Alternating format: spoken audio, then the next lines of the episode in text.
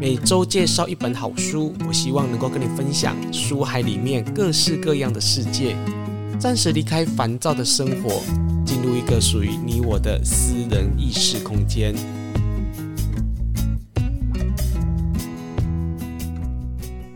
你好，我是雨色，你今天看过一本好书了吗？在节目一开始，想提醒大家，如果你喜欢收听雨色的 Podcast 跟 YouTube 的朋友呢，请记得按分享、订阅跟按赞，你才能够收到每一集的最新的资讯。在今年，我在人间的拜拜系列即将再版，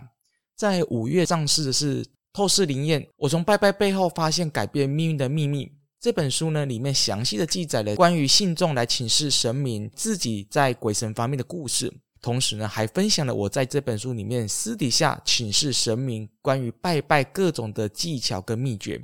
在撰写这本书呢，最源头的想法是因为灵修，我可以最直接的接触到神明，也因此呢，我可以从神明那里获得第一手资料，来了解他们跟信众之间的关系。在走灵修的过程当中，我对拜拜这一档事有跟一般人不一样的想法。以下呢，我想跟大家来分享这本书里面讲述到关于拜拜到底要准备哪些东西的重要的观念跟技巧。在走灵山的过程当中，我到全国各地的仙山庙宇来拜拜，但是从来没有为了准备什么样的东西，然后来拜什么样的神明这样的问题来苦恼过。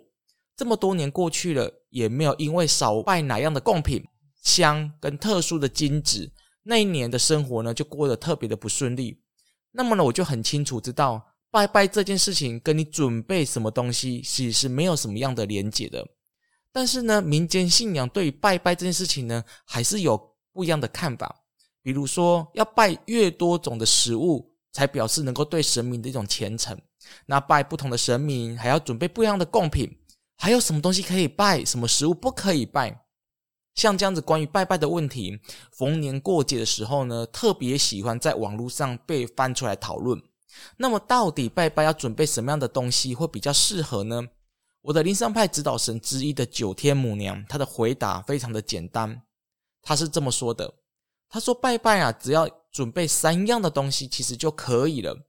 第一样是香，第二样是贡品，第三呢是明确的膜拜的对象。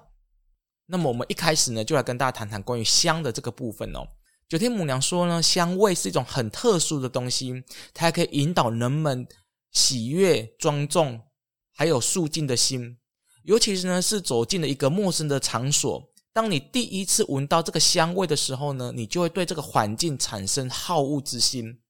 尤其是香可以带给人们关于情绪还有内在的感受，也可以让原本纷扰的情绪呢，瞬间的平静下来。尤其是当你点香的时候呢，会让你心跟环境产生共鸣，而且呢，还会让人家呢不敢乱说话。所以老一辈的人都说，呢，拿起香之后呢，就不可以乱说话。那么就代表呢，香这种事情呢，确实在跟神明连接上面呢，有一个非常重要的关系。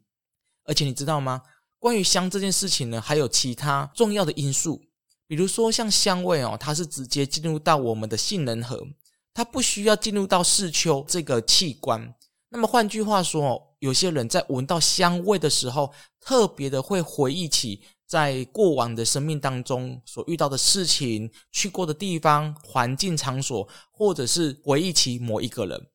我不知道听众朋友有没有发现哦，有时候你在闻香的时候呢，你会特别的去把你的嗅觉打开，然后去回忆起那一件事情或那一个人。那是因为香会。进入到我们的杏仁核，而不是直接进入到我们的视丘。像我们的触觉啊、视觉啊、听觉，还要经过视丘的处理，才会到我们的杏仁核。但是香不用。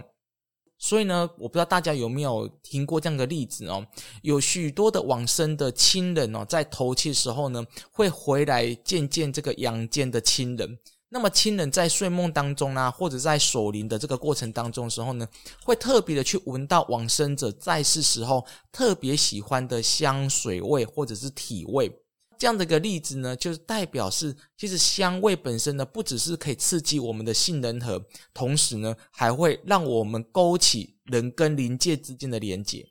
因为香味可以穿越时空，所以呢，在点香的时候呢，可以传达人的心念给仙佛。香的气味呢，意念上呢，具有安神的能量，所以九天母娘说，人心在不安定的时候，如何的在拜拜时以意念传达你内心的想法给神明呢？换句话说，当你点了香，可以收摄心，心平静了，你就能够把心念告诉神明。在我学习灵修的时候呢，我的前辈啊常常会叮咛我们，他说呢，在灵修路上，对于鬼魅仙佛的到来，要保持平静心，你静静的观察鬼跟神。影像会骗人，但是呢，说话的神态还有那个香味是骗不了人的，这必须要靠你细细的观察才能够知道。常常有人说啊、哦，我们这个鬼啊会幻化成神，或者神呢也会骗人。那我们该怎么分辨呢？很简单，就是把你的性能和强化之后，你对于香味的敏感度提升了，你就很清楚知道来的到底是鬼还是神。换句话说哦，鬼就算它可以化身为神，它身上不可能有香味。就算神啊，有时候他会幻化出一些影像来骗你，但是呢，香味还是骗不了人。九天母娘还说啊，她说，当你拿起香，一心不乱，你透过香全神贯注，把你想要对神明说的话说得很清楚的时候，你的心声更容易的穿越时空，传达给神明。九天母娘的这句话就说明了，持香拜拜重点在于意念，而不在于那些到底要拿几炷香啊，哦，或是香的大小，或是香的品质。你透过香跟意念传达你想跟神明说的话。而不是把手上的香当成是手机，喃喃自语对神明说个不停。说完了香之后呢，我们来谈谈关于贡品这件事情。一般人拜拜哦，大多在年节，有时候呢，在每个月的初一、十五呢，都会拜拜。但是呢，灵修拜拜哦，还要再加上神明的祝寿，例如像是药师金母、观世音菩萨、无极老母、九天母娘，哇，很多的神明都要来拜拜。那么拜拜这些事情呢，到底要准备什么样的贡品会比较好一点呢？其实啊，我在走灵修将近二十多年的时间来说的话，我对贡品这件事情呢，我有不同的看法。这也是九天母娘教我的。她说，人毕竟着重外向，祭祀的过程当中，你怎么可以没有东西呢？那这些东西呢，都代表是人心对于神明产生动摇跟不确定感。九天母娘说，人啊，毕竟着重这个外向。尤其是当你没有东西的时候呢，你对于缥缈虚空的东西呢，会没有存在感。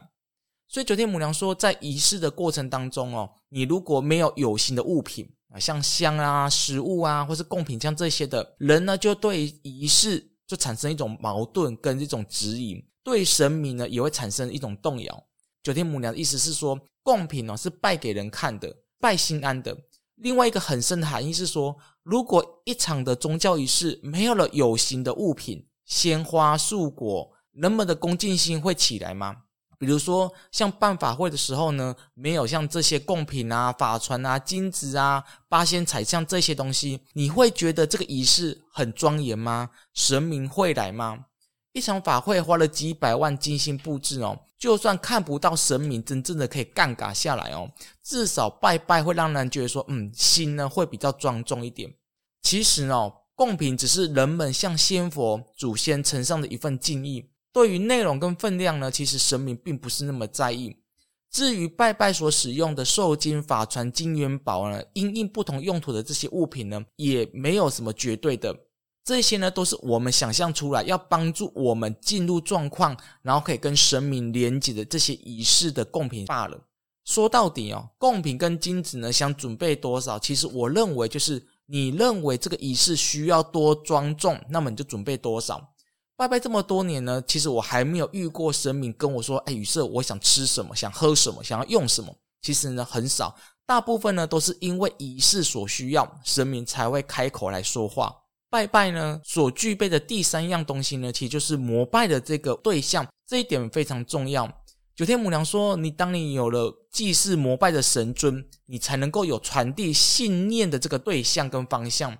有了膜拜的对象呢，人们的心才会收摄。比如说，像是拜关圣帝君的时候啦，你的心中就一定要有关圣帝君的形象。你拜任何一尊神明，不是只是在面碎碎念而已。最重要的是，在你膜拜的过程当中，你的心念要想象那尊神明到底长什么样子。那么，一个人的心念跟神明才会相通。那么，神明的灵视就会跨越这个灵界空间的传递下来。你要知道是，神明呢是一团强大跟高频率的能量体，我们起心动念呢，他们就会跟我们的心有所连结跟相应，不需要神尊真正的杠杆或者是降级。换句话说，你心中如果没有神明，你心中所想的，甚至呢你想要传递给神明的这个信念呢，就会断掉了。因此呢，拜拜的时候呢，千万要把所有的事情呢把它推掉，不要占据你的心。最重要是，当你有贡品、有香的时候，你一定要升起膜拜的对象。有许多人哦，他拿起香的时候呢，他根本就搞不清楚拜的对象到底是谁，也不知道的那个。膜拜对象的他的精神到底是什么？所以这样的拜拜仪式呢，根本讲不到心想事成。九天母娘她所说的拜神的三个基本的用品，像是香啊、贡品，还有明确的对象，这三样东西呢，意义呢扣紧在每个人的心中。当你准备好这三样东西，它就能够收摄你在拜拜时候的专注力、虔诚心跟对仪式的尊敬心。只是因为现在有太多人哦，把拜拜啊，或者是民间信仰这些东西啊，把它搞得太复杂了，变得有点铺张浪费。其实我觉得哦，拜拜是一种修心的仪式，只要你了解你的心，那么你就了解了神明的愿力在哪里，那么你在拜神的过程当中，你才能够心想事成。好，以上的内容呢，主要是分享在我今年出版的《透视灵验：我从拜拜背后发现改变命运的秘密》这本书。里面有分享很多，不只是拜拜，还有灵修的重要观念，还有我个人对于灵修的哲学，还有我生命的哲学，都在这本书里面，你可以找到很多的观念跟想法。如果有兴趣的朋友，如果想要对灵修、对拜拜、对鬼神想要更深一步的了解的听众朋友呢，都欢迎赶快上金石堂博客来来购买。我是雨色，我们下次见。